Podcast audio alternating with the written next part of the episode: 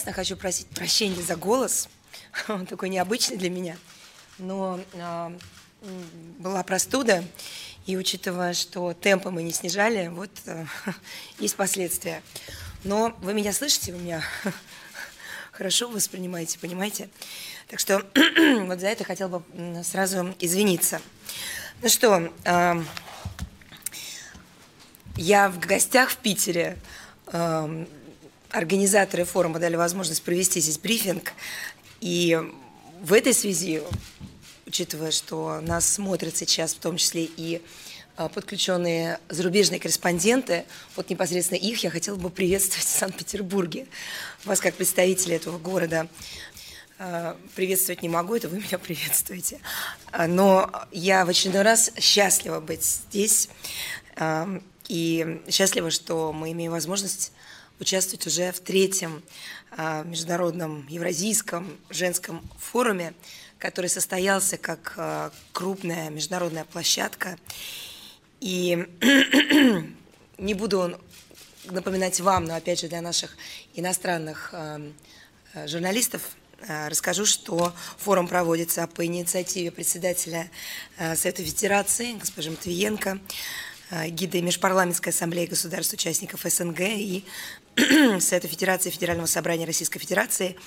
В нем принимают участие женщины-лидеры из государств-участников СНГ, других стран мира, свыше 100 государств, парламентарии, представители исполнительных органов власти, международных организаций, деловых кругов, научного сообщества, общественных благотворительных структур, э, безусловно, научного сообщества, общественных э, э, фондов и деятелей международного женского движения.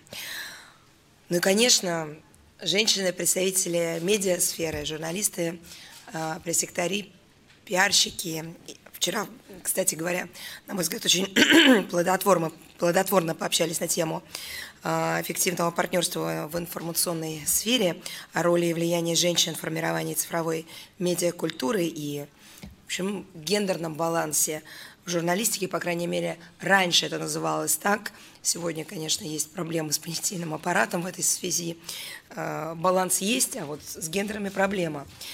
Э, если говорить в общем, то ключевые дискуссии форума посвящены роли женщины в обеспечении глобальной безопасности, перехода к новым моделям экономического роста, э, социального прогресса, преодоления негативных последствий пандемии, коронавирусной инфекции – достижение баланса в условиях всеобщей цифровизации, решение глобальных проблем экологии, климата. А, ну и, конечно, Евразийский женский форум по праву можно считать эффективным механизмом взаимодействия а, и диалога женщин, влияющих на принятие социально-политических и экономических решений. Так как мы в Питере, напомню, что Санкт-Петербург является важной площадкой для проведения значимых международных форумов, конференций э, при строгом соблюдении требований эпидемиологической безопасности. Э, здесь прошли за последнее время и Петербургский международный экономический форум, э, и другие крупные международные мероприятия. Питер является одним из лидеров национального рейтинга инвестиционного климата, как вы знаете. Конечно, мы поддерживаем усилия руководства города по привлечению иностранных инвестиций и развитию туризма. Последовательная работа правительства Санкт-Петербурга по поддержке и развитию гуманитарных проектов и программ по продвижению русского языка в зарубежных городах, партнерах вносит значительный вклад в отстаивание национальных интересов и сохранение исторической памяти нашей страны. А, вот в ходе визита 6 сентября а, министр иностранных дел России Сергей Лавров отметил высокий уровень взаимодействия а, Министерства иностранных дел России с администрацией города, в частности, комитетом по внешним связям Санкт-Петербурга, который в этом году отметил свое 30-летие. Ну и, конечно, важным фактором, способствующим росту деловых контактов и туристического потока, стало введение с 1 октября 2019 года электронных виз для иностранных гостей Санкт-Петербурга и Ленинградской области. К сожалению, эпидемиологическая ситуация а, внесла свои коррективы и не столь позитивные. А, она просто усложнила реализацию этого нововведения, но, несмотря на это, будем и далее способствовать упрощению порядка въезда туристов и, конечно, бизнесменов в Санкт-Петербург и Ленинградскую область. Отдельного внимания и признательности заслуживает гуманитарная составляющая внешних связей Санкт-Петербурга в рамках противодействия коронавирусной инфекции.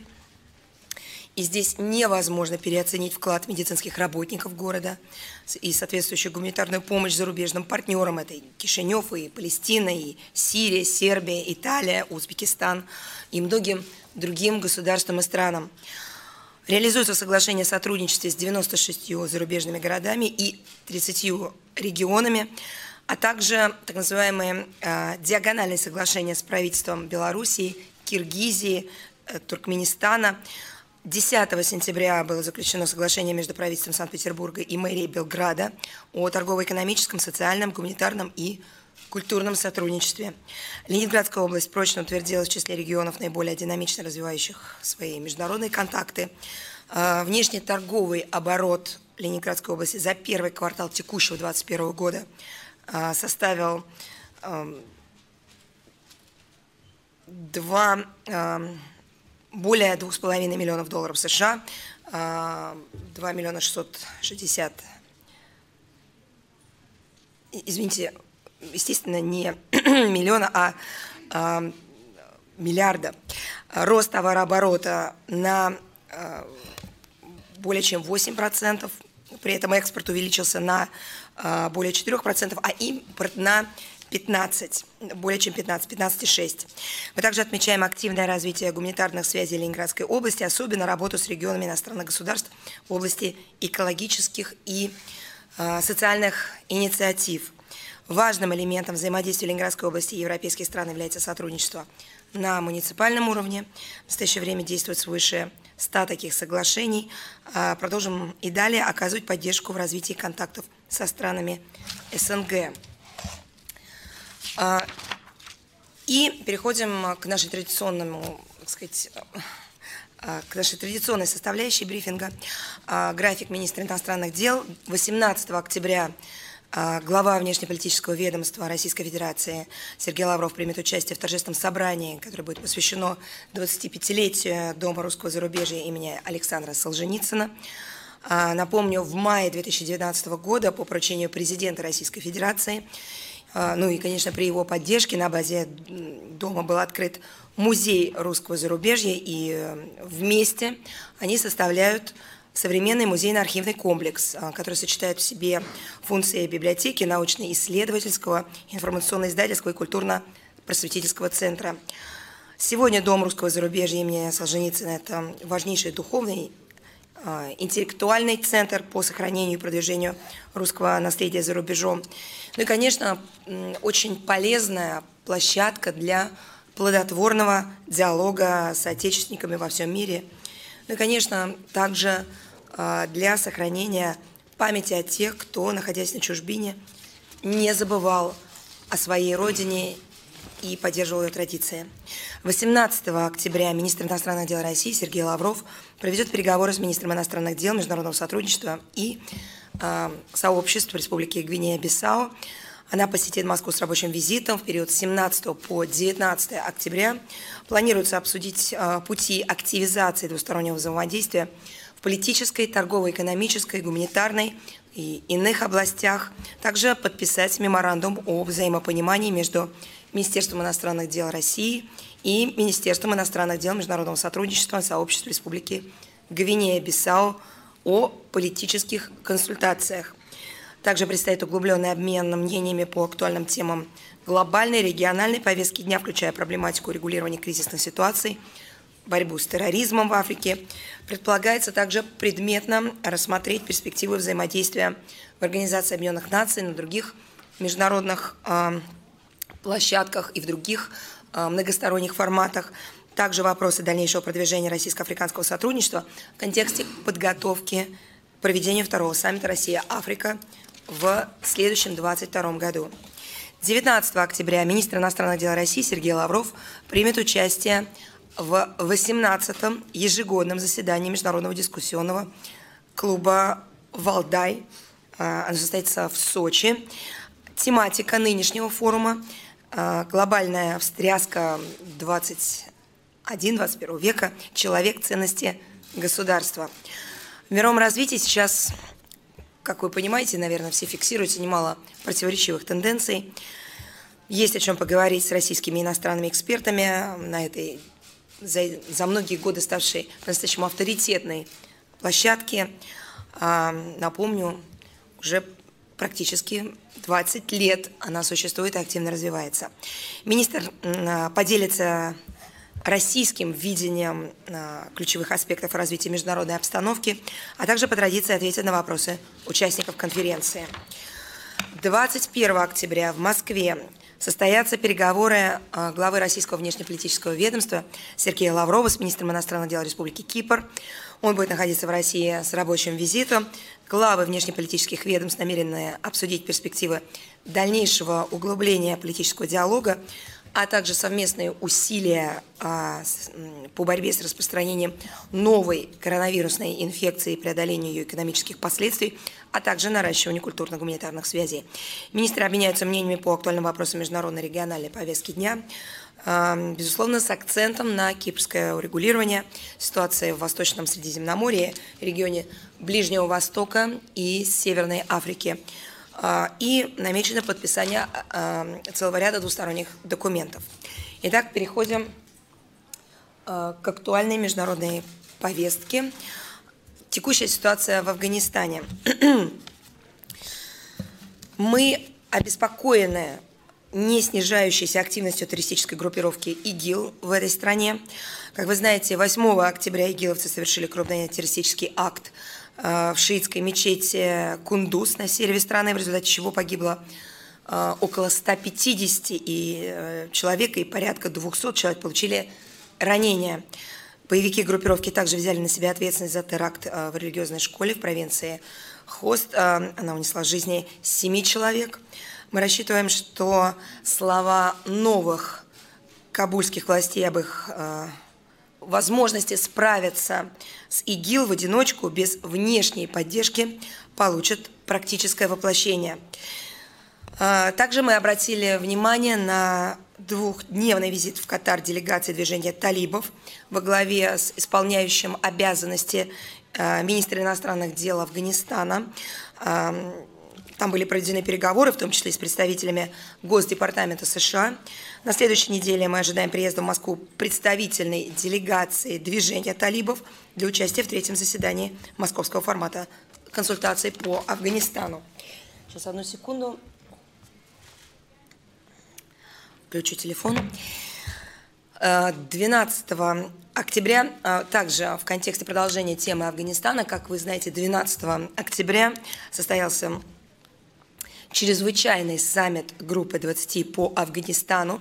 Он прошел в онлайн-формате под итальянским председательством.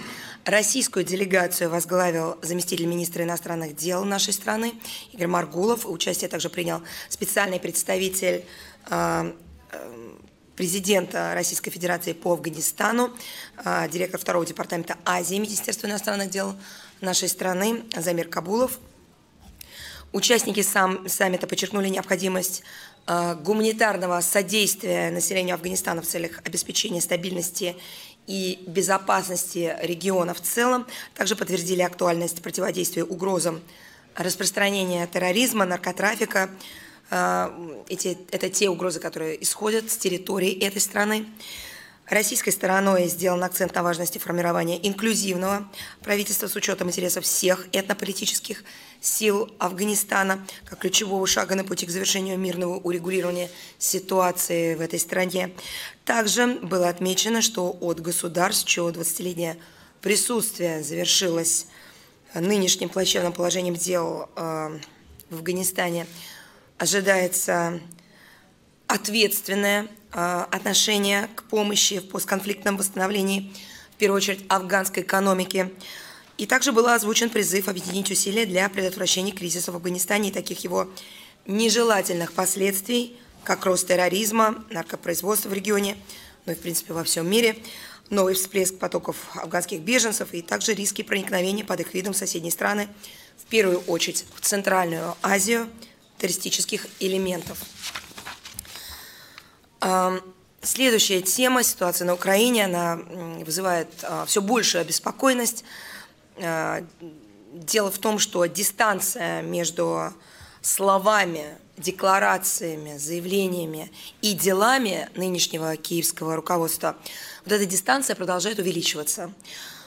Что мы имеем на словах? На словах киевский режим обещает урегулировать конфликт в Донбассе мирным путем, говорит о приверженности Минским соглашениям, причем э, чередует эти заявления с комментариями относительно того, что Минские соглашения э, безнадежно устарели.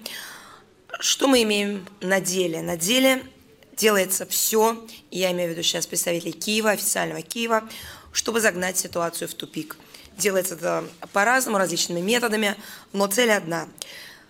А, так вот, за последние две недели специальная мониторинговая миссия ОБСЕ зафиксировала порядка трех тысяч, если быть точным, 2800 обстрелов на линии соприкосновения.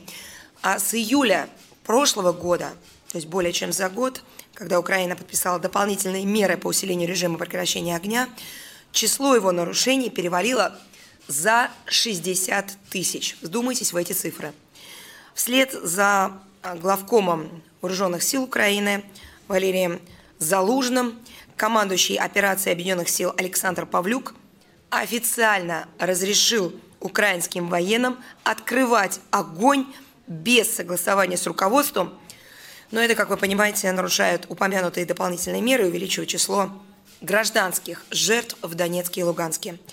На рассмотрении Верховной Ради находится законопроект о политике переходного периода – как мы все понимаем, его утверждение поставит крест на э, особом статусе Донбасса, потому что он вступает в прямое противоречие с Минскими соглашениями и создает уже правовую основу для отказа от них официального Киева. На этом фоне нет, в принципе, ничего удивительного в том, что заседание контактной группы по регулированию конфликтов в Донбассе и, собственно, ее подгрупп – которые состоялись 12-13 э, октября, вновь завершились ничем. Украинские представители в очередной раз сделали для этого все возможное, ну, постарались, что ж тут говорить. И учитывая непростую ситуацию в урегулировании конфликта на востоке Украины, лидеры стран нормандского формата в ходе телефонного разговора 11 октября договорились поручить своим политическим советникам, своим внешнеполитическим ведомствам интенсифицировать а, соответствующую работу. Со своей стороны продолжим посреднические усилия в контактной группе, а, в нормандском формате, а, в том числе по линии Министерства иностранных дел. Эти усилия должны быть направлены на побуждение Киева, Донецка и Луганска к выполнению своих обязательств по Минскому комплексу мер, ну, непосредственно по их реализации. К сожалению, западные кураторы Киева, вместо того, чтобы стимулировать своих подопечных к реализации Минского пакета договоренностей, наоборот, потакают украинским руководителям а, в их стремлении переложить ответственность за урегулирование внутри украинского конфликта на Москву. Вот просто один конкретный пример. Их множество, и мы регулярно о них говорим. Ну вот сейчас один конкретный пример. Потому что он стал очень показательным. Вот э, саммит Украина-ЕС, который состоялся 12 октября, вот такое впечатление, что наши западные партнеры просто находились в какой-то параллельной реальности. Руководители Евросоюза и Украины призвали Россию, теперь прямая цитата, выполнить минские договоренности в полном объеме. Ну, мне сложно предположить, э, но так следует из их призыва. Видимо, они считают, что Москва может вместо Киева предоставить Донбассу особый статус – в составе Украины, объявить амнистию жителям Донецка и Луганска и провести э, на Украине конституционную реформу с акцентом на децентрализацию ее территориального устройства. Неужели именно это э, наши западные партнеры э, ЕС, Брюссель имел в виду? Но ну, тогда это какое-то новое слово в международном праве. Напомню, что то, о чем я сейчас говорила, все выше перечисленные меры, которые э, необходимо принять, э, именно эти шаги зафиксированы в Минском комплексе мер, и они являются ключевыми условиями всеобъемлющего политического урегулирования конфликта. а реализовать их может исключительно Киев. Если мы говорим о конституционной реформе, если мы говорим об амнистии э, и так далее, и так далее. Но это, это же понятно. Мы же все-таки общаемся с специалистами, с дипломатами, с экспертами, когда я говорю о тех представителях Брюсселя, которые занимаются э, урегулированием ситуации на Украине. Для чего же они делают подобные заявления? Озабоченность, конечно, вызывает рассмотрение в Брюсселе планов по развертыванию на Украине э, военно-тренировочной миссии Евросоюза, реализация этой инициативы, а она, кстати говоря, впрямую противоречит Минским соглашениям, будет способствовать э, милитаризации Украины и эскалации напряженности в Донбассе. Она также будет поощрять власти в Киеве к дальнейшему саботажу Минского комплекса мер. И в этой связи мы призываем отказаться от этого а, ну, мягко сказать, необдуманного шага. Если этот шаг обдуманный, то тогда хочется, хочется поинтересоваться, на какие цели он ориентирован. Другим примером расхождения слов и дел украинского руководства является его отношение а, к исторической памяти, да и, в общем-то, в принципе, собственной истории и ее фактам. На мероприятиях, которые были посвящены 80-й годовщине трагедии э, в урочище Бабий Яр, президент Украины Зеленский заявил, опять же, прямая цитата, «Достойное чествование памяти всех погибших – наш долг перед предыдущими поколениями». Несмотря на эти заявления, на Украине в нарушение национального, кстати говоря, их внутреннего национального законодательства – а, ну, в том числе и международного права, продолжается уничтожение мемориалов и захоронений советских воинов, павших в Великую Отечественную войну. 30 сентября в Коломы Ивано-Франковской области с братской могилы красноармейцев был снесен памятник и разбиты нагробные плиты с именами захороненных. 8 октября – Понимаете, это все происходит в один и тот же временной этап. Это все происходит при одном и том же президенте Украины. Эти заявления делаются одними и теми же людьми, а действие совершается при попустительстве тех официальных властей, которые делают подобные заявления о необходимости сохранения памяти у всех павших и погибших. Так вот, 8 октября Львовский горсовет принял решение о демонтаже центрального элемента мемориала захоронения Марсового поля, масштабной копии Ордена Отечественной войны. Вот это реалии. Вы верите, что президент Зеленский об этом не знает? Я уже не знаю. Возможно, он не знает. Но тогда хочется спросить, как он может об этом не знать? Почему он об этом не знает? Ему об этом не докладывают. Он дал соответствующие поручения, чтобы ему об этом не докладывали. Как об этом можно не знать? Ведь в конце концов не он и не его окружение устанавливали эти мемориалы и строили эти памятники. Это то, что делалось предыдущими поколениями. Вот Владимир Зеленский говорит об ужасе, боли и страданиях, которые приносят человечеству нацизм, расизм, антисемитизм, ксенофобия и нетерпимость. Опять же, прямая цитата. Что мы видим на практике? Это все к вопросу о том, насколько дела соответствуют словам. Украина, и мы об этом регулярно вам рассказываем, а я думаю, что вы, наверное, и без нас об этом знаете – из года в год голосует против резолюции Генеральной Ассамблеи ООН о борьбе с горизацией нацизма, неонацизмом и ксенофобией. Делает она это вместе с Соединенными Штатами Америки. Две страны.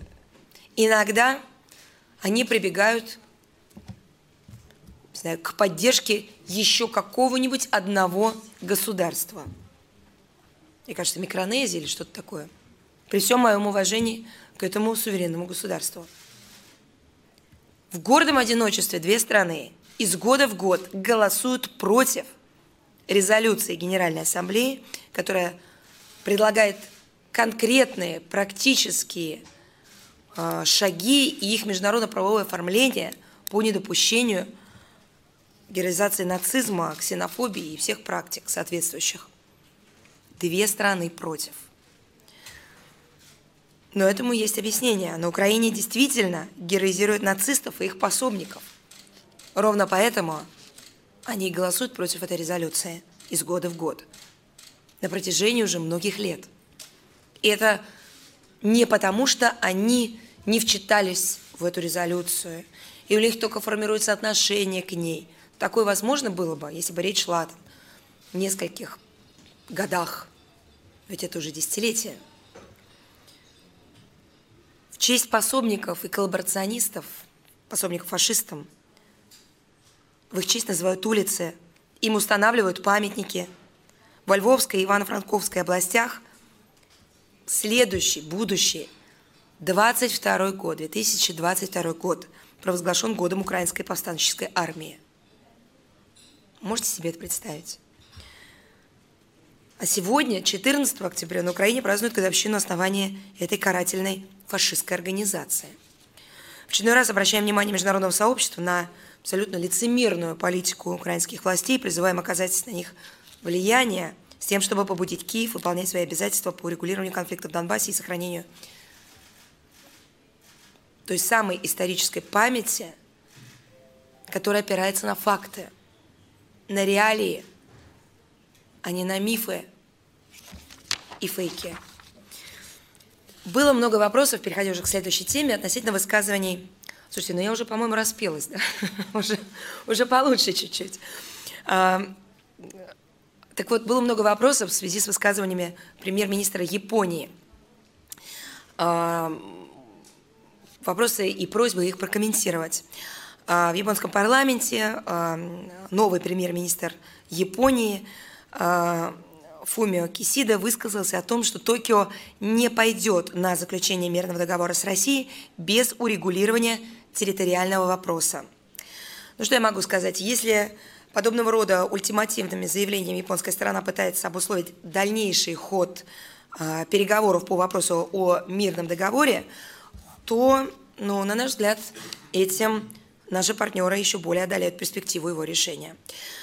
Мы неизменно исходим из того, что первоочередным шагом на данном направлении должно стать признание Японии итога Второй мировой войны в полном объеме, включая законность принадлежности островов Южной Курильской гряды России. При этом поиск взаимоприемлемого решения вопроса о мирном договоре необходимо вести в русле комплексного развития российско-японских отношений через наращивание торгового, экономического и инвестиционного сотрудничества. Ну и, конечно, выстраивание мер доверия в военно-политической сфере, сближение позиций а, в международных делах. Огромное количество вопросов было связано с а, визитом а, старшего заместителя госсекретаря США Виктории Нуланд. А, мы оперативно на эти вопросы отвечали. Опубликован комментарий на сайте Министерства иностранных дел по итогам переговоров заместителя министра иностранных дел России э, Сергея э, Рябкова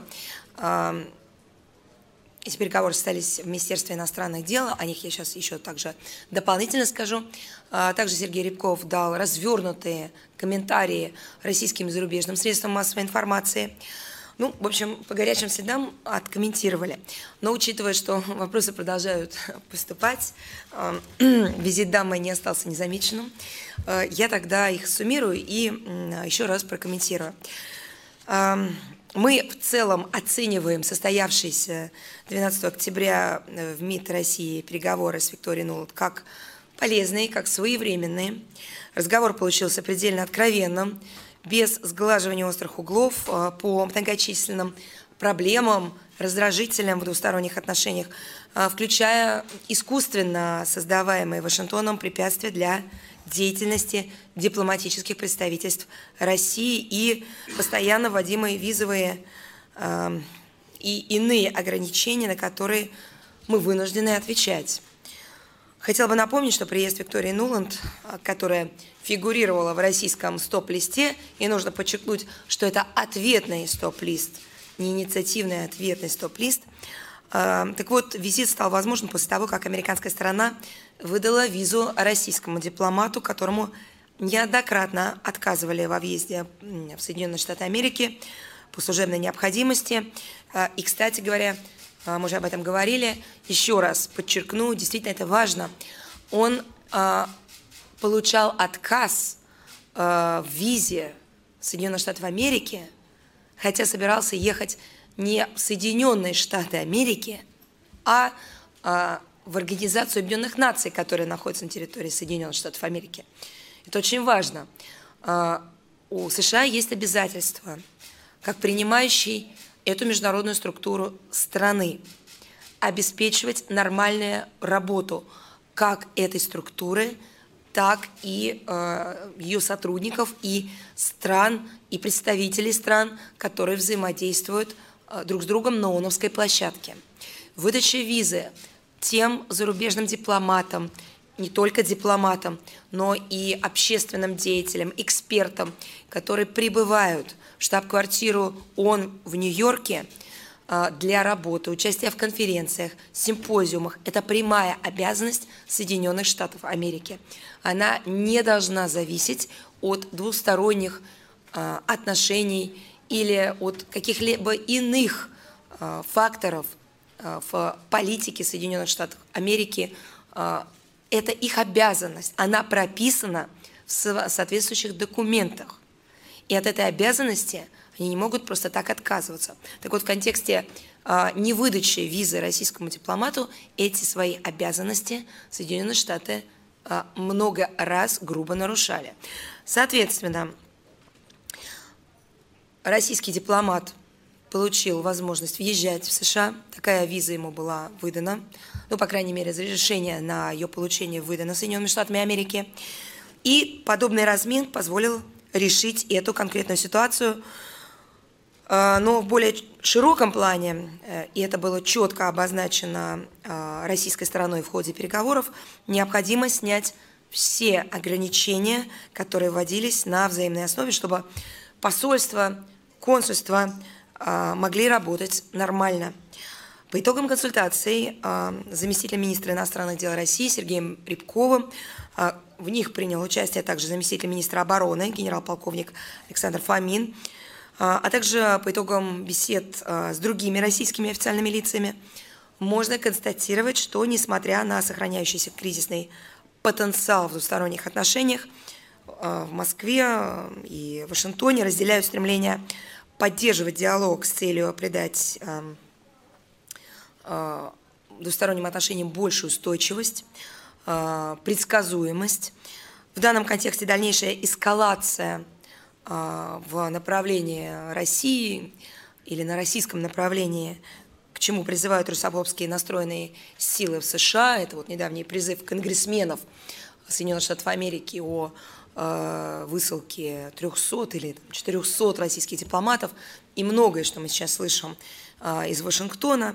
Так вот, дальнейшая эскалация способна лишь обострить и без того избыточную конфронтацию между нашими странами.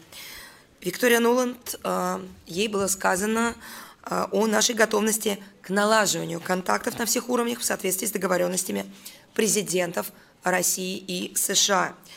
Напомню, эти договоренности были достигнуты в ходе саммита июньской встречи в Верхах в Женеве. В качестве э, позитивного примера упоминались успешно развивающийся диалог по стратегической стабильности и взаимодействию в области информационной безопасности. А, также с российской стороны, ой, а можно попросить выключить кондиционер? А, с нашей стороны также подчеркивалась безальтернативность а, сбалансированного, отвечающего новым геополитическим реалиям подхода американской страны к выстраиванию отношений с Россией на основе принципов равноправия и учетов интереса друг друга. А, в разговоре с Викторией Ноланд акцентировано, что а, вот это формирующееся, если не сказать сколачиваемое Соединенными Штатами, Британией и Австралией – некое партнерство, Аукус, э, не только грозит подорвать сложившуюся архитектуру безопасности в Азиатско-Тихоокеанском регионе, но и, в принципе, потенциально несет в себе риски для международного режима нераспространения. По инициативе российской стороны затрагивались другие темы, тема опасной активизации деятельности НАТО в непосредственной близости от российских границ, в первую очередь в Восточной Европе, акватории Черного моря. Особую тревогу внушает недавнее решение Вашингтона и Варшавы о постоянном размещении на польской территории на ротационной основе американского воинского контингента, развертывание там элементов системы глобальной американской противоракетной обороны. При обсуждении международной проблематики значительное внимание было уделено проблеме и теме ситуации в Афганистане после закончившейся ну, настоящим а, даже трагедией, коллапсом эвакуации американского военного контингента. Мы исходим из того, что, несмотря на кардинальные изменения внутриполитической обстановки в Афганистане, механизмы расширенной тройки, а также московского формата, в который входят ключевые страны региона и США, не утратили актуальности и могут оказать эффективное содействие процессу межафганского примирения и формированию инклюзивного правительства, которое бы отражало интересы а, всех этнополитических сил этой страны. А, вновь четко, недвусмысленно было заявлено, что размещение военной инфраструктуры США или НАТО а, в Центральной Азии для России категорически неприемлемо. А, наша твердая позиция на этот счет, изложенная президентом России во время Женевского саммита, остается неизменной. Условлено продолжить контакты по всему спектру актуальных проблем российско-американской повестки дня. А, следующая тема. В эти дни проходит памятное мероприятие по случаю 160-летия Фритьева Нансена, которое отмечается 10 октября. А, это видный норвежский полярный исследователь, ученый, общественный, политический деятель, лауреат, кстати говоря, Нобелевской премии мира, который стоял у истоков создания Лиги наций. Его вклад колоссален в решение проблемы беженцев, в том числе при помощи так называемого э, нансенского паспорта. Это удостоверение личности людей без гражданства – репатриации военнопленных, борьбы с голодом. Как известно, ежегодно Верховным комиссаром ООН по делам беженцев а, присуждается премия его имени. Фигура а, Фритифа Нансена, она хорошо известна и во всем мире, и в нашей стране. Он искренне любил Россию, был убежденным сторонником выстраивания взаимоуважительных отношений между Россией и Норвегией. И в связи с 160-летней годовщиной со дня его рождения в нашей стране также организован целый ряд мероприятий. В частности, в Дипломатической академии состоялся круглый стол, который посвящен многоплановой деятельности этой легендарной личности. Проводятся фотовыставки, конференции, просветительские мероприятия, в том числе в субъектах Российской Федерации. Приурочен к этой знаменательной дате выход в света нескольких э, новых книг о норвежце. И мы надеемся, что а, юбилейное мероприятие послужит не только дани памяти, в том числе в контексте российско-норвежских отношений, но и напомнит о фундаментальных принципах гуманизма, важности равноправия, уважительного взаимодействия, актуальности совместных усилий в целях обеспечения безопасности и стабильности во всем мире. И завершая вступительную часть, я позволю себе такое лирическое отступление. А, мы являемся гостями а, Международного женского форума. Здесь только говорится о женщинах, о традиционных ценностях, которые во многом сохраняются благодаря женщинам. Что может быть а, для женщины ну, женщины разные, а, с разными взглядами, с разной судьбой, с разными идеалами. Но так или иначе, для большинства женщин а, нет ничего важнее семьи, а, брака, воспитания детей и продолжения традиций. И в этой связи я хотела бы вам рассказать об одном российском проекте, который, на мой взгляд, очень соответствует духу и тем самым темам, которые звучат сегодня в современном контексте, в современном прочтении в Петербурге на женском форуме. Мы не так давно узнали о том, что в нашей стране существует такой проект «Свадьбы народов мира. Культурное наследие». Когда я только получила письмо от человека, который этот проект придумал, э, ну, это вызвало у меня улыбку, мне захотелось с ним познакомиться, потому что это действительно очень интересная, актуальная и занимательная тема.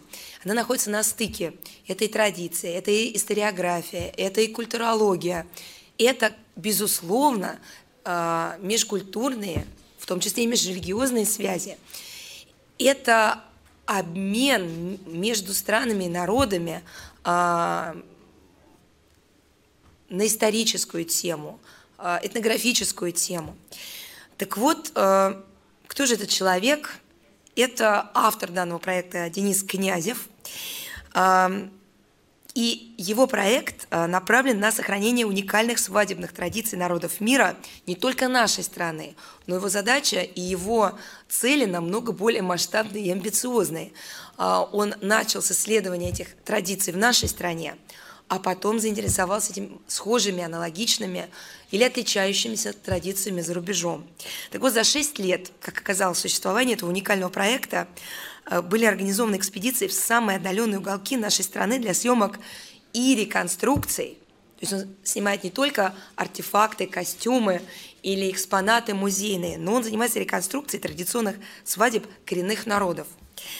Опубликовано два альбома, э, в частности, о будмуртской и нецкой свадьбах с описанием брачных обрядов. Э, и вышли эти книги на трех языках – русском, английском и, соответственно, а, местных языках. Готовится сейчас книга, а, новая книга, готовится она к изданию о традициях создания семьи русского народа, и проектов у него огромное количество. Проект реализуется при нашей информационной поддержке. Мне показалось, что такой проект просто невозможно не поддержать.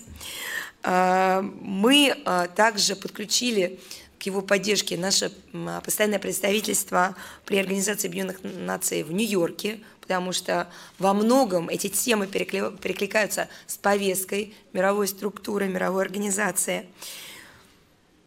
История семьи, как правило, традиционно начинается как раз э, с образования этой семьи. И, конечно, безусловно, Э, речь идет э, во многих случаях, не всегда, конечно, бывает по-разному, но э, традиционно именно все это начинается со свадьбы, со всех традиционных обрядов, и у каждого народа с ней связаны свои особые традиции и обычаи. Настолько интересные книги, я их принесла, мы здесь их оставим, вы можете их посмотреть уникальные фотографии, а, уникальные данные, фантастически глубокая проделана работа, поэтому хочу вот вас познакомить с творчеством а, и этого человека, и эм, всех тех, кто в регионах, а сейчас, кстати говоря, уже и за рубежом, потому что у него планы есть о а, написании подобных книг про другие страны, про народы других государств, чтобы вы с ними познакомились. Вот. Я на этом позволю себе завершить вступительную часть, готов перейти к вопросам. И давайте мы будем чередовать э, вопросы из зала с вопросами э, тех наших журналистов, которые подключились онлайн.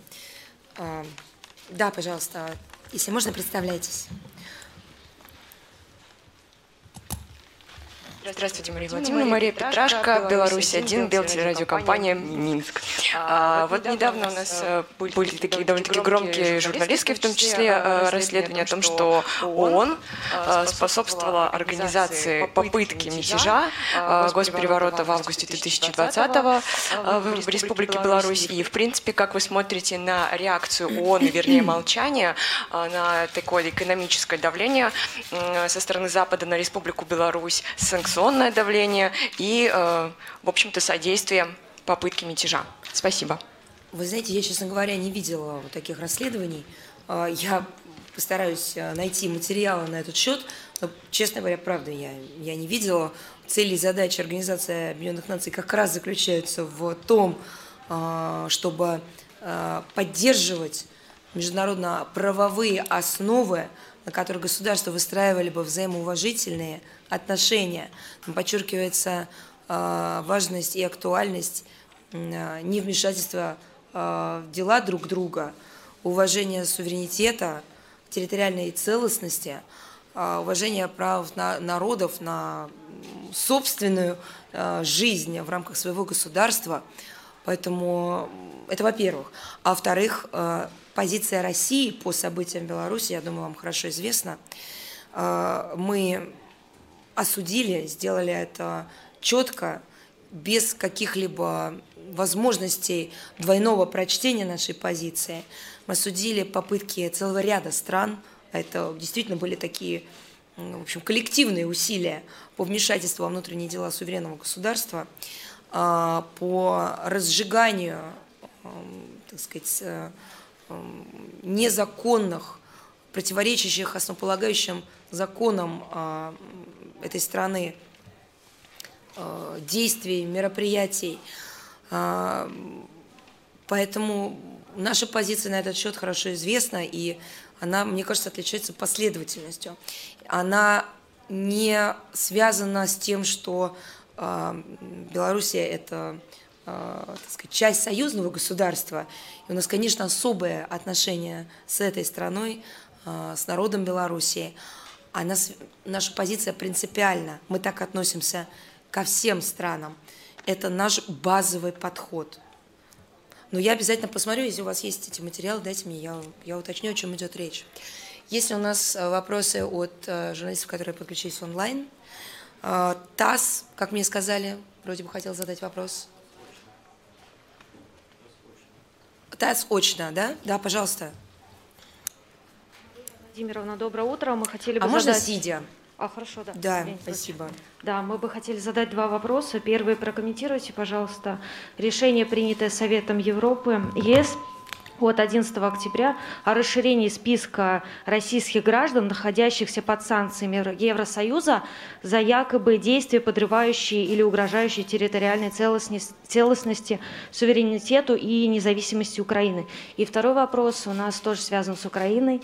В МИД Украины заявили, что Наталья Поклонская не, спрячется от украинского правосудия в Африке. Как бы вы могли прокомментировать это, особенно в свете того, что бывший заместитель генпрокурора Украины не исключал, что э, украинская сторона может начать процедуру э, выдачи, экстрадиции экс-прокурора Крыма, и есть ли у Киева основания для подобных действий? Спасибо. Вы знаете, вы сказали, что ваш второй вопрос э, тоже связан с Украиной. Ваш второй вопрос не связан с Украиной.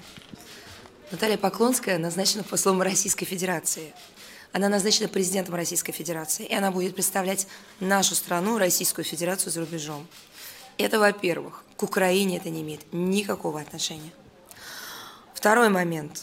А, как глава дипломатического представительства по Венской конвенции о дипломатических сношениях 1961 года Наталья Поклонская обладает абсолютным иммунитетом от подобных заявленных кем бы то ни было или заявляемых действий, э, в том числе на пути следования туда и обратно.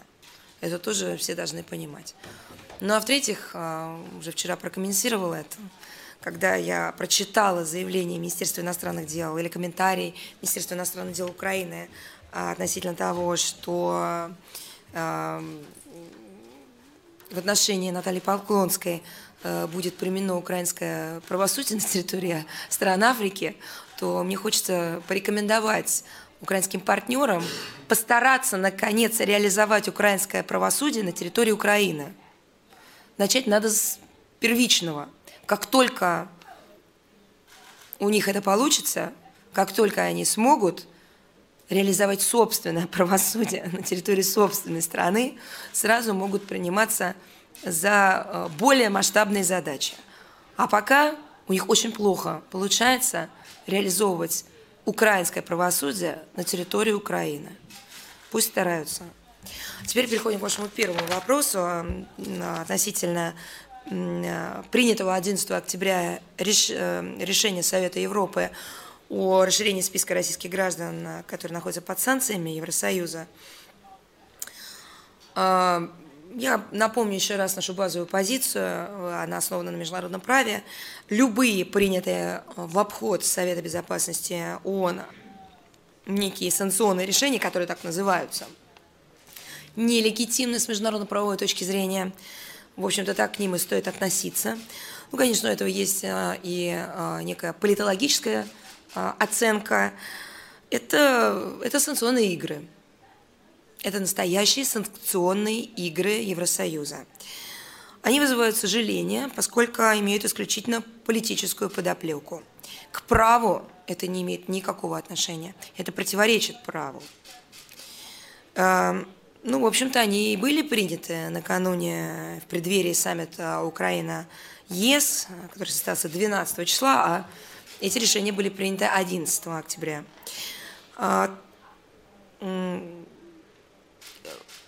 Том числе это сигнал Киеву, поощряющий а, саботаж Минского комплекса мер.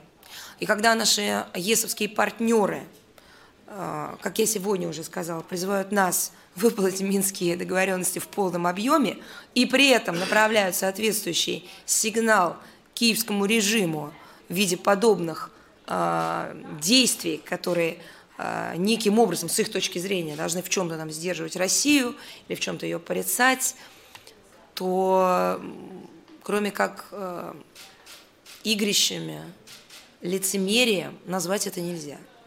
Но самое главное не это. Самое главное в том, что мне кажется, в Брюсселе никак не могут понять одной простой вещи.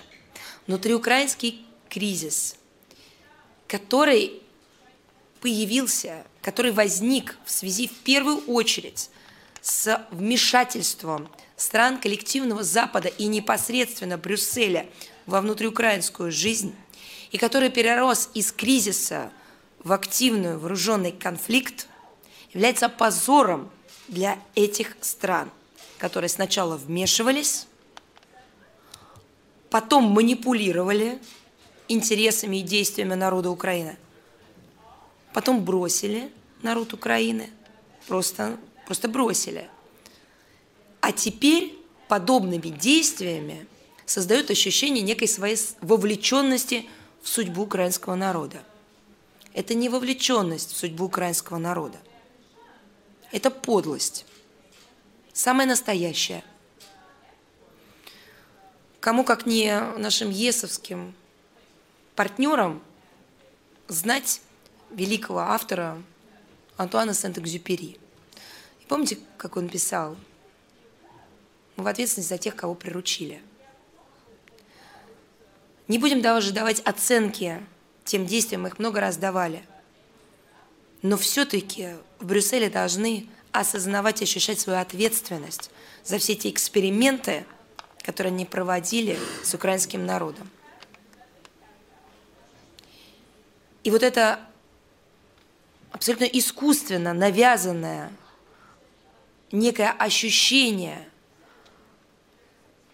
ну, наверное, да, прирученности, которое Брюссель много лет создавал, оно требует, наверное, двойной ответственности перед народом Украины. И никакими списками, расширением каких-то списков, введением новых санкций, переподтверждением старых санкций, они не смогут снять с себя ответственность перед Украиной и ее народом за все те манипуляции, которые они совершали на украинском направлении. Да, наверное, это патетика. Наверное. Но мы все-таки исходим из того, что в Брюсселе должны услышать и осознать, что невозможно играть судьбами людей – а потом вот, а, вот так их безжалостно предавать. Ну и, конечно, подобные вещи, подобные сигналы они просто усугубляют тот внутренний раскол, который сегодня, по-моему, весь мир видит и фиксирует э, на Украине. Эти неправомерные ограничения коснулись и сотрудников судебных органов Российской Федерации, а это просто неприкрытая попытка оказать давление на судебную власть, которая э, независимо, непредвзято осуществляет свою деятельность. А как это, собственно говоря, соотносится с а, заявлением главы представительства ЕС в России а, господина Эдера в интервью изданию РБК 8 октября он заявил о том, что нет никакого вмешательства Евросоюза во внутренние дела России.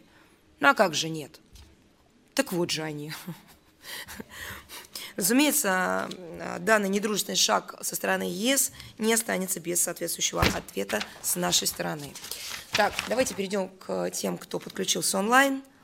Moscow Post онлайн у нас? Да, погромче, если можно. Это, это я вот к организаторам. Да, но, да, вы, но вы можете задавать уже. уже. А, Надежда Попова, у меня два вопроса. Можно сразу два или по, по очередности? Давайте два. два. Ага, хорошо. Как Российская Федерация относится к праву КНДР на самооборону с учетом позиции Пхеньяна, изложенной недавно в ООН? Это первый вопрос. Второй. Нормандский формат на уровне министров иностранных дел. С учетом того, что э, договоренности встречи в Париже в 2020 году были Киевом саботированы, есть ли о чем разговаривать? Можно ли рассчитывать, что Киев примет формулу Штанмайера? Спасибо. Ну, по, первому вопросу, э, э, здесь, в общем-то, ответ прост, потому что он основывается на международном праве.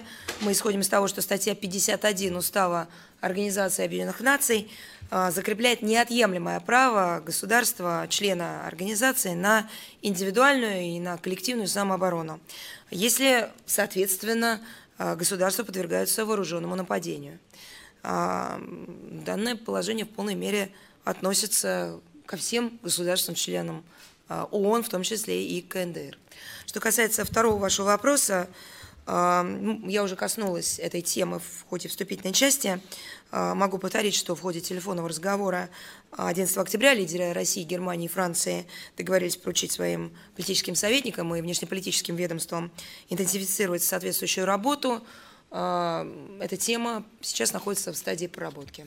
А что касается, можно ли рассчитывать на то, что Киев примет формулу Штанмайера, пожалуйста, будьте добры, задайте этот вопрос в первую очередь украинской стороне, хотя, наверное, во вторую очередь украинской стороне, в первую очередь э, тем, кто, э, в общем, курирует из-за рубежа действия киевского режима. А, если у нас э, в зале вопросы, если нет, тогда а, международная жизнь с нами на связи? Нет. Да, все, спасибо, мы перезагружаемся просьба международную жизнь а, заново подключить.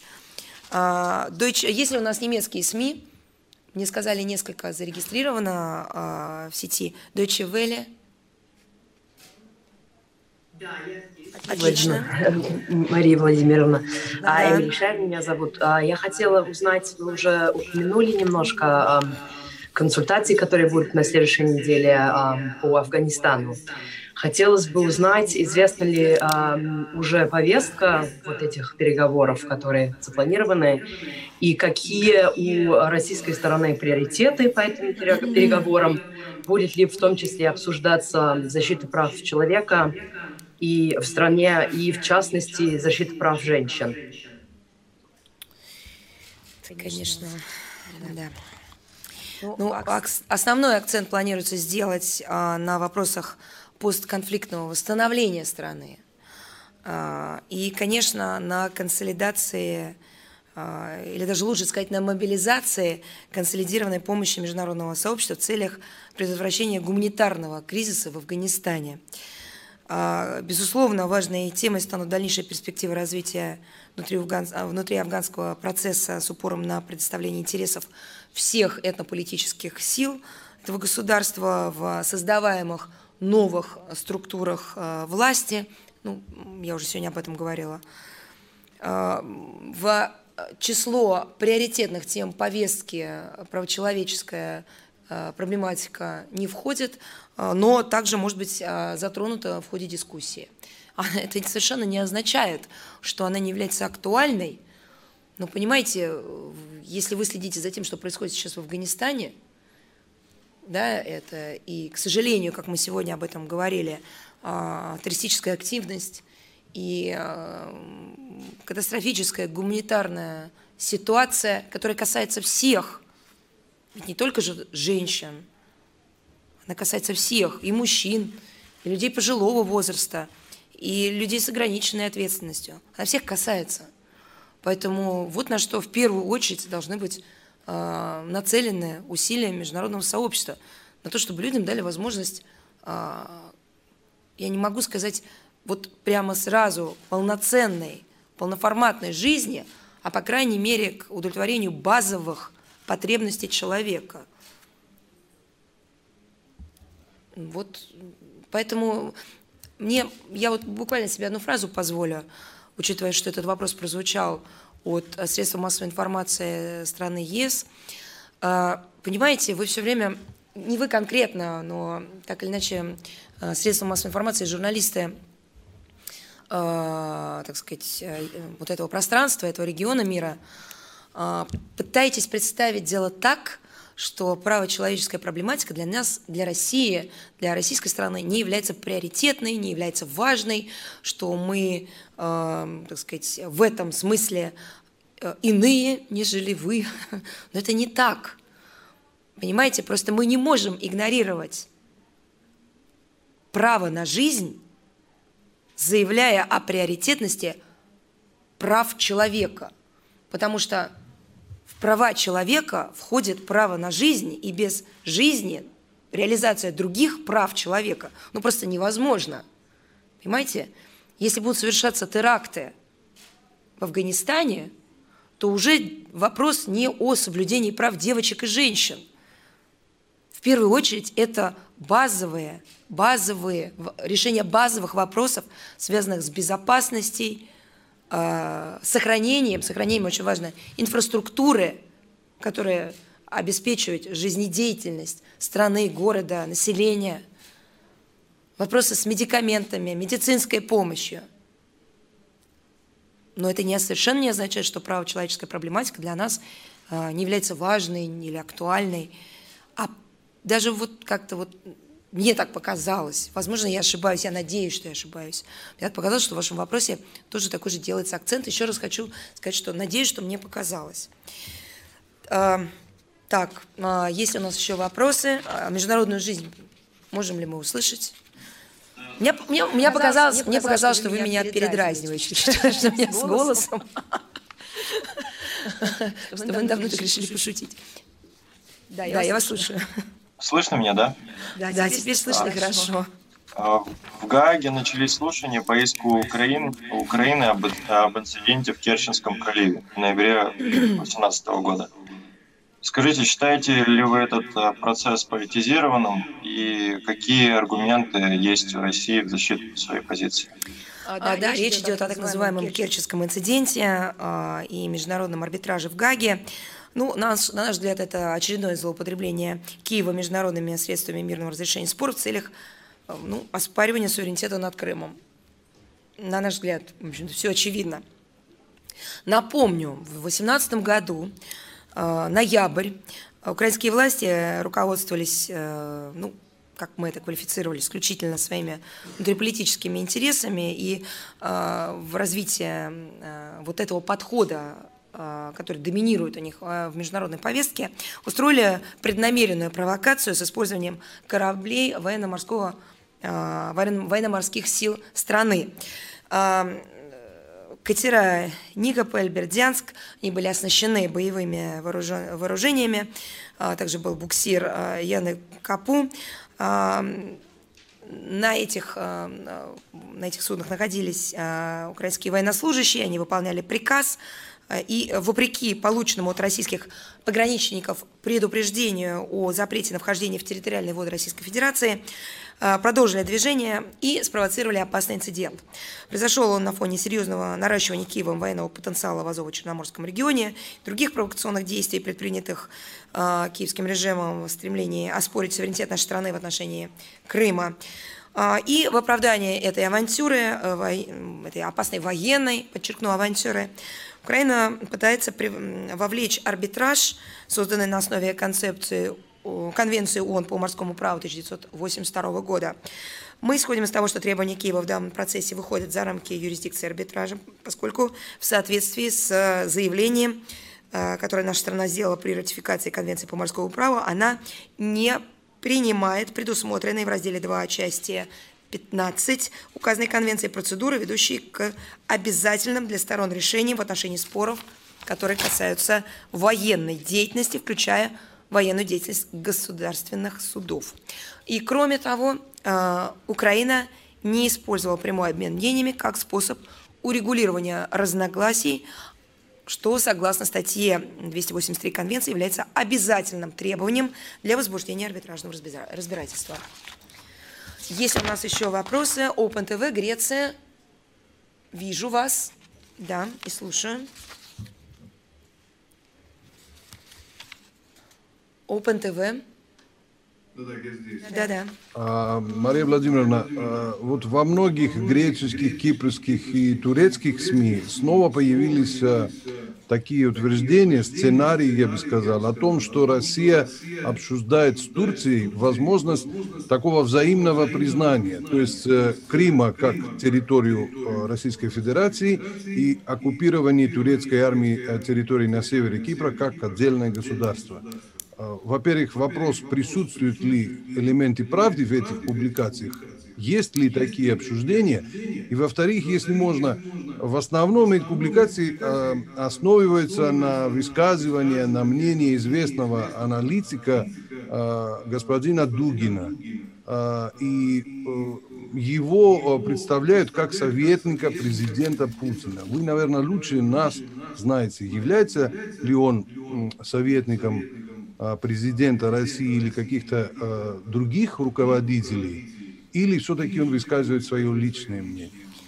Вы знаете, я по поводу господина Дугина, я его знаю как э, э, философа, как э, политолога, как общественного деятеля.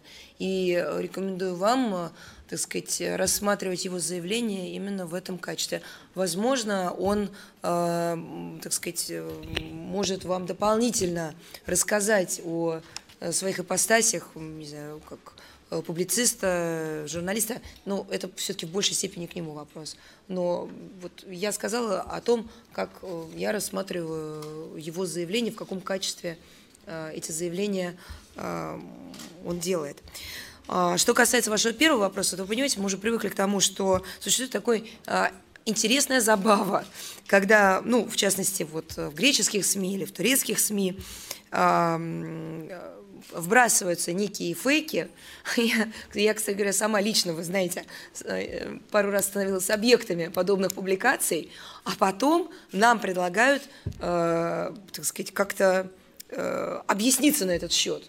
Мне кажется, объясняться э, за эти публикации должны сами средства массовой информации, которые публикуют информацию, не запрашивая комментарии стороны, которая в них отмечена, до э, выхода в свет подобных статей.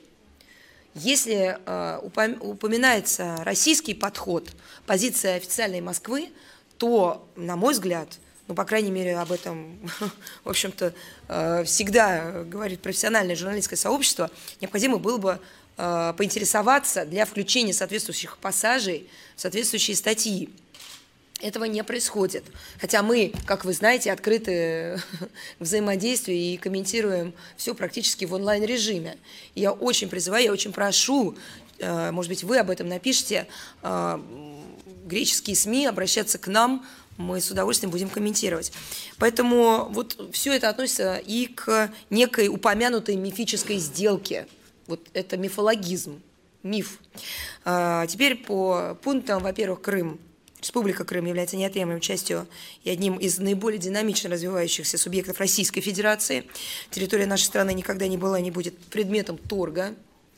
Э, ну, допускать обратно это просто, я имею в виду, не нам, а в неких публикациях, ну, это сродни каким-то провокациям.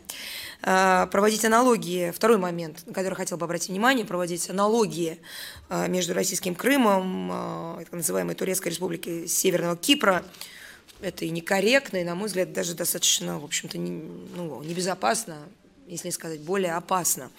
Потому что подобные инсинуации просто сбивают с толку международную аудиторию, подрывают доверие и порождают негативные эмоции, в том числе и к вопросу кипрского урегулирования. Вопрос кипрской проблемы и позиции России вам хорошо известна. Она сформирована нами как постоянным членом Совета Безопасности ООН. Она остается неизменной. Мы последовательно выступаем за решение вопросов в международно-правовых рамках, которые установлены резолюциями Совета Безопасности ООН и предусматривают создание на Кипре двузональной двухобщинной федерации с, едиными международ... с единой международной э, правосубъектностью, суверенитетом, гражданством. И мы поддерживаем предпринимаемые генеральным секретарем Организации Объединенных Наций в рамках миссии добрых услуг усилия по возобновлению межобщинного переговорного процесса. В последнее время наблюдаем повышенную активность, нацеленную на международное признание незаконного э, гособразования на севере Кипра и призываем э, воздерживаться от шагов, способных привести к росту напряженности между общинами, ну, призываем воздерживаться от всего того, что может разбалансировать ситуацию на острове. А, Если у нас а, Альмайдин, Мария Вижу, да, здравствуйте. Во-первых, я хочу пожелать вам успешной работы на форуме и самому Спасибо. форуму тоже успеха. Вы знаете, я вчера уже свою часть отработала. Да, я посмотрел ваше выступление, очень эмоциональное, очень интересное и очень затрагивает. Спасибо. Э, Да, у меня, знаете, я хотел э, задать вопрос по визиту э, Ноланда, но вы ответили достаточно как бы развернуто, поэтому у меня вопрос кажется не менее важный, тем более, что вы находитесь в Санкт-Петербурге, то бишь э, Ленинграде в прошлом. И вопрос мой касается резонансного решения германского правительства о выплате пенсии э, блокадникам Ленинграда и некоторым другим э, категориям граждан, но только еврейской национальности. Э, Вот и вы меня простите, если было какое-то официальное заявление МИД России Да. по этому поводу. Да. Вот, э, если Конечно. можно немножко, да. Ну, Я- для меня самое сразу- главное, Да, да, да. знаете, для меня самое важное, вот, например, э, вот те выплаты, которые на протяжении почти 70 лет э, выплачивались именно компенсация евреям, это было связано с работой некой общественной организации, которая находится в Нью-Йорке, вы, наверное, ее знаете, Jewish Climbs э, э, Conference. То есть это была работа некой общественной организации с немецкими властями. Вот. Вы не считаете нужным э, и возможным создание некоего вот такого общественного объединения при поддержке российского государства с тем, чтобы вот, вот именно эту справедливость как-то восстановить? А то получается, что как бы один только народ Я пострадал, поняла, а- я прошу прощения, я вас Да. перебью, потому что у нас не так много времени, учитывая мероприятия, которые проходят на площадке. А, Наша позиция а, действительно была изложена в соответствующем заявлении. А, Обращаю ваше внимание, оно опубликовано на сайте Министерства иностранных дел, и мне кажется, даже мы комментировали его на брифинге. А, Мы работали с немецкой стороной, мы обращались к ней, чтобы не была допущена подобная сегрегация. А, Я, мы также обратили внимание на те выплаты, которые были сделаны по распоряжению президента Российской Федерации а, на данный счет. А, Мы призывали немецкую сторону учесть все факты, исторические факты, что нельзя делить людей по национальностям, поддерживая от них и не замечая, что страдания были общими. На эту тему говорить можно бесконечно долго. Но ведь мы же прошли уроки 20 века, и в том числе те, с которыми связаны эти выплаты. И эти уроки должны были научить нас всех, что сегрегация по национальному признаку, религиозному и так далее, не место на нашей планете в любом виде, в любом виде. И там, где есть не, даже малейшее подозрение на подобную сегрегацию, на подобное деление, нужно предпринять все возможные усилия для недопущения этого. И мы говорили, я вам могу сказать, долго с немецкой стороной. Это были длительные переговоры. Они сделали то, что они сделали. Мы дали этому свою оценку. Она содержится в нашем заявлении, в наших комментариях. Пожалуйста, будьте добры с ней, ознакомьтесь. Но все-таки из трагических уроков прошлого нужно делать соответствующие выводы, чтобы не повторять эти ошибки. А, так, есть ли у нас News.ru, информационный портал? Я не, Я не слышу вас. вас. Звук. Сейчас слышно? Звук, Звук у нас нет. нет. Сейчас меня слышно? Да, да прекрасно слышно. Здравствуйте, Мария Владимировна, здравствуйте, коллеги. Э, Сон Рустамова, портал news.ru. Мария Владимировна, в первую очередь хотела бы вам пожелать скорейшего выздоровления, не болеть, берегите себя. А, у меня был вопрос, э, ответ на который вы озвучили в инициативной части, поэтому, с вашего позволения, задам следующий. А, на текущей неделе состоялась встреча президента России Владимира Путина и премьер-министра Армении Никола Пашиняна. Армянский премьер назвал встречу продуктивной. А, ну, в рамках переговоров он также заявил, что Карабахский конфликт не решен и говорить о стабилизации ситуации на сегодняшний день рано. Как МИД может оценить итоги встречи и как, по вашему мнению, дальше будут развиваться взаимоотношения стран для полноценного урегулирования ситуации в регионе?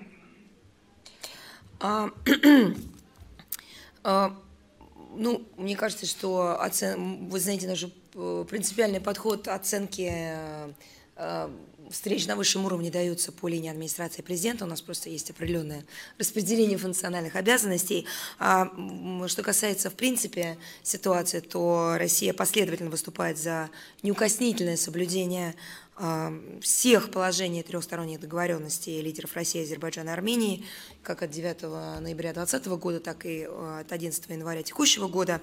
И мы рассчитываем, что тем самым будут создаваться необходимые условия для нормализации взаимоотношений Баку и Еревана, в том числе и в части имеющихся сложных э, двусторонних вопросов.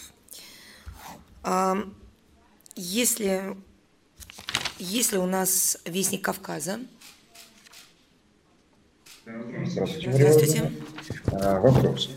Как в России оценить значимость встречи патриарха Кирилла, шейха Аллах Шекура Паша Заде и Кадрикоса Дерина II для послевоенного урегулирования отношений Азербайджана и Армении?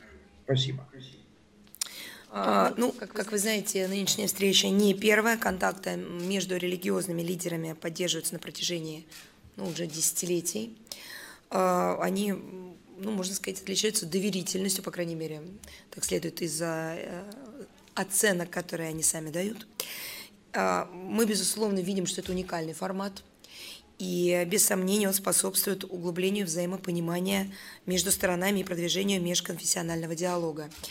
Мы исходим из того, что состоявшаяся в Москве 13 октября встреча послужит нормализации армяно-азербайджанских отношений и оздоровлению общей обстановки в Закавказье, включая укрепление доверия, а, решение насущных гуманитарных задач, ну и, конечно, сохранению объектов культурно-религиозного наследия. Еще один очень важный формат для э, преодоления проблем и создания атмосферы доверия и, конечно, диалога, безусловно. Так, если у нас э, информационно-аналитический центр, я боюсь э, неправильно произнести, из, из Армении, Верело или Верел? Верелк, Верелк. Да, да спасибо. Здравствуйте. Я как раз э, хотел бы продолжить тему выполнения заявления 9 ноября на днях в Нагорном Карабахе фактически на глазах российских миротворцев азербайджанский снайпер застрелил мирного жителя, работавшего в своем саду. Каким образом Россия планирует в рамках своей миротворческой миссии и в обеспечении безопасности Нагорного, э, населения Нагорного Карабаха призвать Азербайджан выполнять положение трехстороннего заявления от 9 ноября? Э, я, я думаю, что эта информация не требует от меня подтверждения, но просто скажу всем а, присутствующим и а, тем, кто нас слушает, а, что действительно 9 ноября в Мардакерском районе в результате обстрела с азербайджанской стороны смертельное ранение получил мирный житель села Мадагиз. Мы выражаем глубокие соболезнования всем родным и близким погибшего. А, командованием российского миротворческого контингента проводится а, соответствующее разбирательство а, с привлечением представителей обеих сторон. Для координации усилий по недопущению инцидентов в зоне своей ответственности российские миротворцы поддерживают непрерывное взаимодействие с генеральными штабами вооруженных сил Армении и Азербайджана. Данное трагическое происшествие подтверждает важность неукоснительного соблюдения всех положений и заявлений лидеров трех стран, о которых я уже говорила сегодня. И мы призываем э, обе стороны как можно скорее устранить имеющиеся взаимные раздражители в гуманитарном поле, обменяться военнопленными по формуле всех на всех и картами минных полей в полном объеме. Э, Словакия, журнал соотечественников, вместе с нами Ли. Владимир, добрый день. Маленький вопрос но важное. 12 э, сентября в аэропорту Праги был задержан гражданин Российской Федерации Александр Франчетти по обвинению со стороны Украины в терроризме.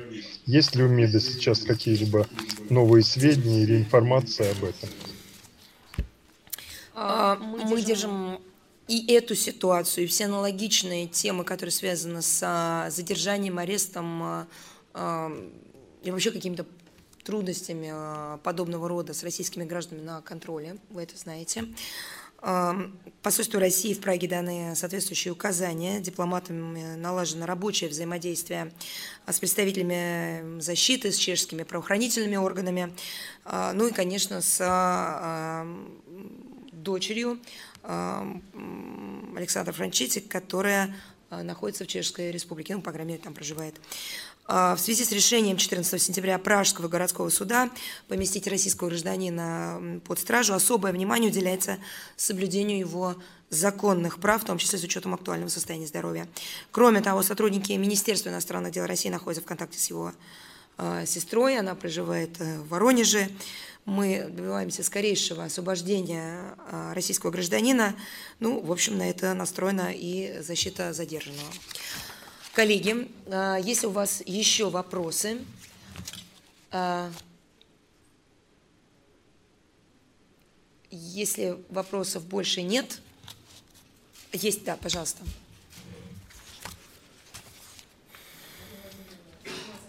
Здравствуйте. Э, я хотела вернуться к тематике женского форума. Э, скажите, пожалуйста, вот одна из сессий сегодняшняя называется э, «Миссия женщин в мировой дипломатии».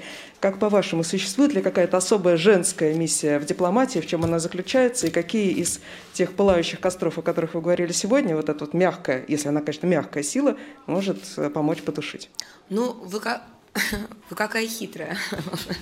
Так вы сходите на сессию, послушайте о том, какая роль женщины и какой, э, какая особая миссия, есть ли она э, в контексте международных отношений. А зачем же я буду предвосхищать эту, на мой взгляд, интереснейшую дискуссию? Если вы меня в личном качестве спрашиваете, то мы говорим, я об этом говорила много раз, а, мы, безусловно, а, я сейчас говорю о женщинах, а, я не представляю женщин как таковых, но я представляю себя женщину, поэтому, безусловно, а, у нас есть свое ощущение мира. Не буду говорить свой взгляд или еще что, но мы, наверное,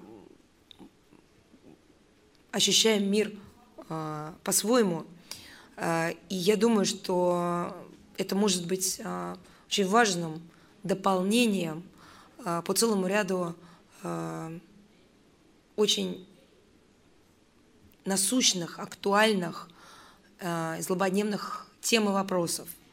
Это и социальная защита, в частности, семей, материнство, детство.